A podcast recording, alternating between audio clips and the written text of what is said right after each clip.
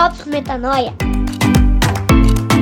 Testemunhando mais uma vitória da fé sobre o medo.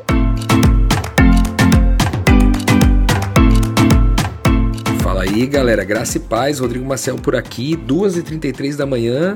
Esse é o horário que eu tô gravando o episódio dessa semana para você, com um pouquinho de atraso aí, sim, mas tentando manter o nosso compromisso aqui de sempre trazer um pensamento tóxico ou uma mentira pra gente combater aqui com os drops da verdade eterna do reino de Deus, essa verdade que é uma pessoa, Jesus Cristo, e tudo aquilo que tem a ver com ele que remete a ele, certo? A mentira de hoje é eu não preciso de igreja. Será?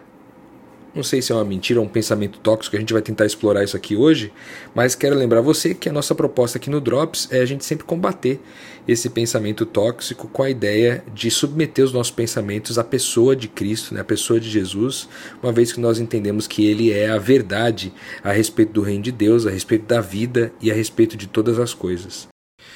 Eu escolhi esse tema porque cada vez mais a gente tem encontrado pessoas na nossa jornada aqui é, que são ex-dependentes de igreja, né, pessoas que durante muito tempo pertenceram a alguma organização religiosa e que viveram ali experiências que foram negativas ali, geraram traumas ou dores que ou até hoje não foram trabalhados ou estão em fase de, de reconciliação e tudo. É, essa frase eu mesmo já disse ela em alguma fase da minha jornada e eu queria propor para você uma reflexão sobre esse tema. Né? A nossa proposta aqui é sempre trazer drops dessa verdade que é Jesus, é, é a pessoa de Jesus, e a gente sempre tenta traduzir isso em pequenos drops para que você possa refletir ao longo da sua semana aí. E para a gente poder tratar isso, acho que a primeira coisa que vale a pena a gente considerar é que igreja é um organismo e não uma organização. E por que, que isso é importante para a gente saber? Porque toda vez que a gente pensa em igreja, né, eu, eu, em alguns dos meus workshops eu costumava fazer uma dinâmica pedindo para as pessoas desenharem a ideia que elas têm de igreja, e muitas pessoas desenhavam aquela casinha com uma cruz em cima, né, que é aquela aquele estereótipo católico de igreja, né, que tem a ver com um lugar, um prédio, uma organização que se reúne, né, que reúne pessoas para é, de alguma forma nutrir algum tipo de doutrina ou de, de, de religião mesmo, de fato, né? Na Bíblia, a ideia de igreja é muito mais sobre uma reunião de pessoas do que necessariamente uma organização ou lugar em específico, né? E igreja também não se tratava apenas da igreja de Jesus Cristo, né? igreja, uma vez que é só um encontro de pessoas, poderia ser um encontro de pessoas para qualquer fim, né? Mas na, na, nos evangelhos ali a gente vê essa ideia de igreja mais como essa igreja que se reúne em nome de Jesus, certo? Então, essa igreja que se reúne em nome de Jesus não é apenas tipo é, para dizer que elas estão levantando uma bandeira de alguém chamado Jesus, mas a igreja, o organismo, é uma igreja que se reúne no Espírito de Jesus, ou seja, na proposta, na direção de ser o sacrifício, a entrega e a oferta em favor dos seus irmãos, né, criando a realidade para amar mais e melhor. Ou seja, toda vez que você se reúne nessa proposta né, de, de, de ser quem Cristo é, é, que é sacrifício, entrega e oferta e a criação da realidade para amar mais e melhor, a gente entende então que é, essa igreja está reunida. Então a cola, o espírito que une essa comunidade, essa igreja, essa, esse organismo é de fato o espírito do próprio Cristo, certo? Então vale a pena a gente considerar isso ao entender que a frase eu não preciso de igreja, a gente precisa saber de que igreja nós estamos falando. Porque de fato, né, quando a gente vai falar de igreja é, o prédio com a cruz em cima é uma coisa, mas quando eu vou falar de igreja organismo, que é um grupo de pessoas, a, o encontro, a reunião, né, essa cola entre as pessoas, aí a gente talvez chegaria a uma outra, é, uma outra decisão. O ponto é que, se a gente considerar, então, ainda já indo para o segundo drops, né, mas fazendo uma combinação desses dois primeiros drops aqui, de que a igreja é um privilégio, não uma necessidade, né? É, a gente vai entender um pouquinho melhor o que, que por que então organismo e não organização, né? Quando eu falo que a igreja é um privilégio e não uma necessidade, eu estou baseando em uma compreensão de Salmos 23 que diz que o Senhor é o meu pastor e nada me faltará. Em outras versões diz e de nada tenho falta. Eu não preciso de nada, né? eu não preciso da igreja de fato. Eu não preciso de igreja, não preciso da igreja, porque de nada eu tenho falta se eu tenho o meu pastor, ok? Já que eu não preciso, quer dizer então que eu posso eliminar a igreja da minha vida?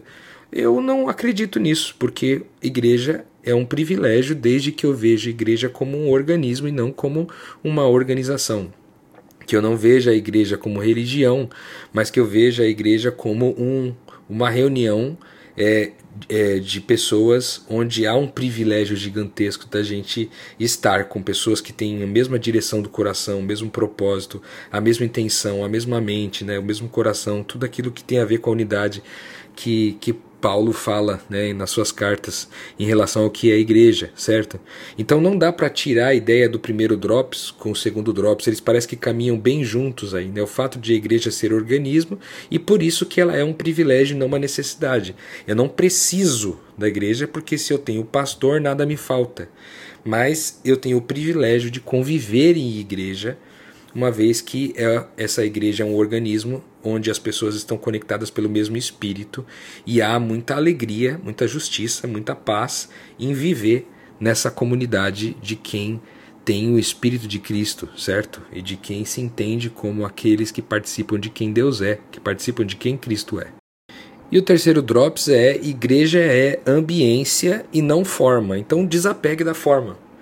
E eu, eu acho importante a gente considerar isso, porque se a gente vê a história do povo judeu e aí a sequência ali da, da, da igreja, do que foi a época em que o Messias era esperado, é, parece que sempre há uma espera do povo de uma forma, de um de alguém com algum perfil específico. Né? Inicialmente ali você tinha é, uma espera de um Deus partidário, né? um Deus que fosse a favor do povo judeu e contra os outros povos.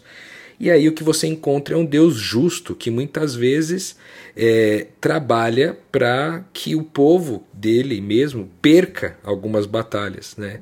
Não é um Deus totalmente partidário, é um Deus justo que está sempre equilibrando as coisas. Né? A justiça desse Deus é uma justiça que abençoa justos e injustos, que abençoa ímpios né? e santos, que abençoa aqueles que, que ele faz chover sobre os dois lados. Né?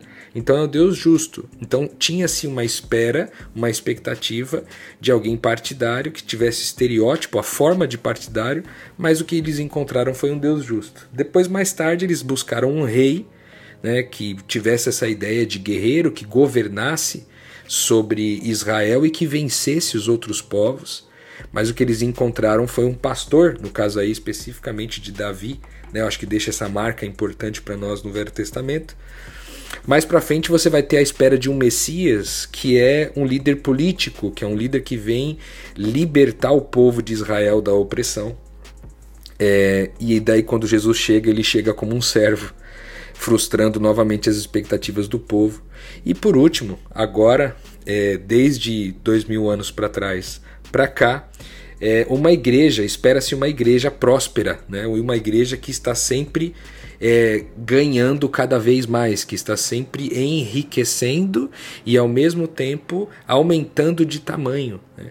E o que se, se percebe cada vez mais é uma igreja reduzindo de tamanho do ponto de vista visível, mas também sendo não só uma igreja que prospera, como era a expectativa, mas uma igreja que se sacrifica em favor do mundo, em favor da justiça, em favor da paz e da alegria.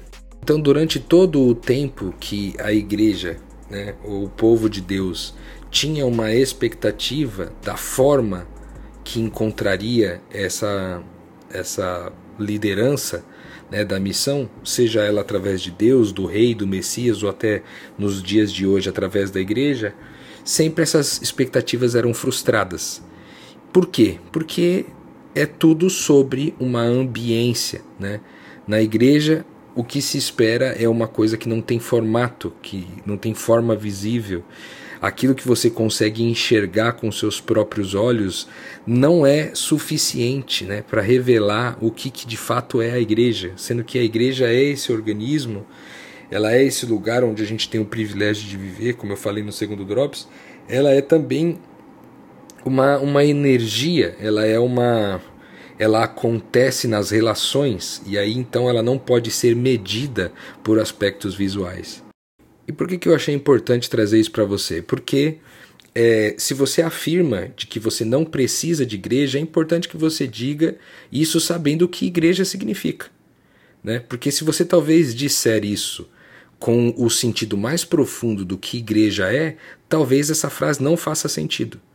Se você falar que você não precisa de uma igreja forma, você não precisa de uma igreja organização, você não precisa de uma de uma igreja instituição, eu vou dizer para você que talvez eu coopere com a tua ideia.